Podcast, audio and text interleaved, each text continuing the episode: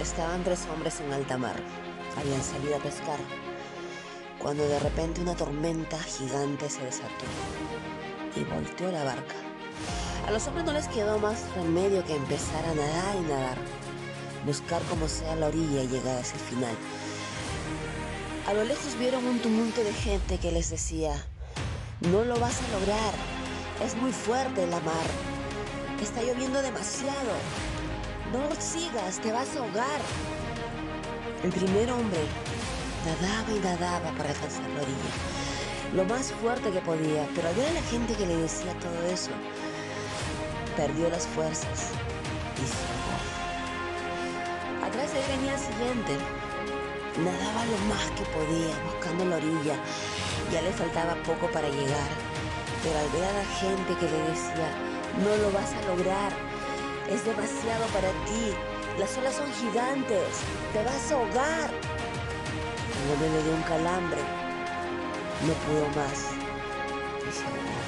Venía el tercero detrás, nadando lo más que podía, con todas sus fuerzas, con todas sus ganas. Pero a lo lejos la gente le decía, no lo vas a lograr. No lo vas a lograr, es demasiado esto. El mar está bravísimo. Te vas a ahogar, no lo vas a lograr. El hombre los miraba y seguía y seguía nadando hasta que sin darse cuenta llegó a la orilla y se salvó. El tumulto de gente fue a darle el alcance.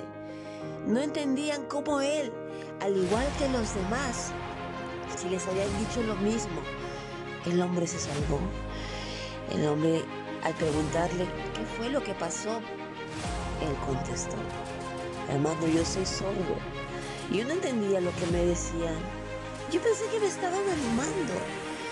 Yo no te podía con mis fuerzas y al verlos a ellos, pensé que me decían, sigue adelante, nunca te rindas, ya falta poco, lo vas a lograr.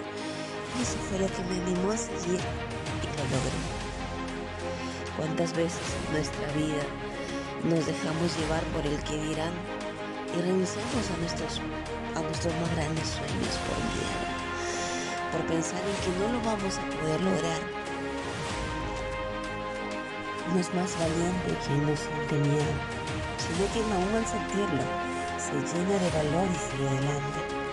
Enfrenta tus temores, los son eso que te diga que no lo vas a lograr, presente que, con esfuerzo, disciplina y dedicación, se puede controlar. Hora de levantarme amigos y de irme a un rato.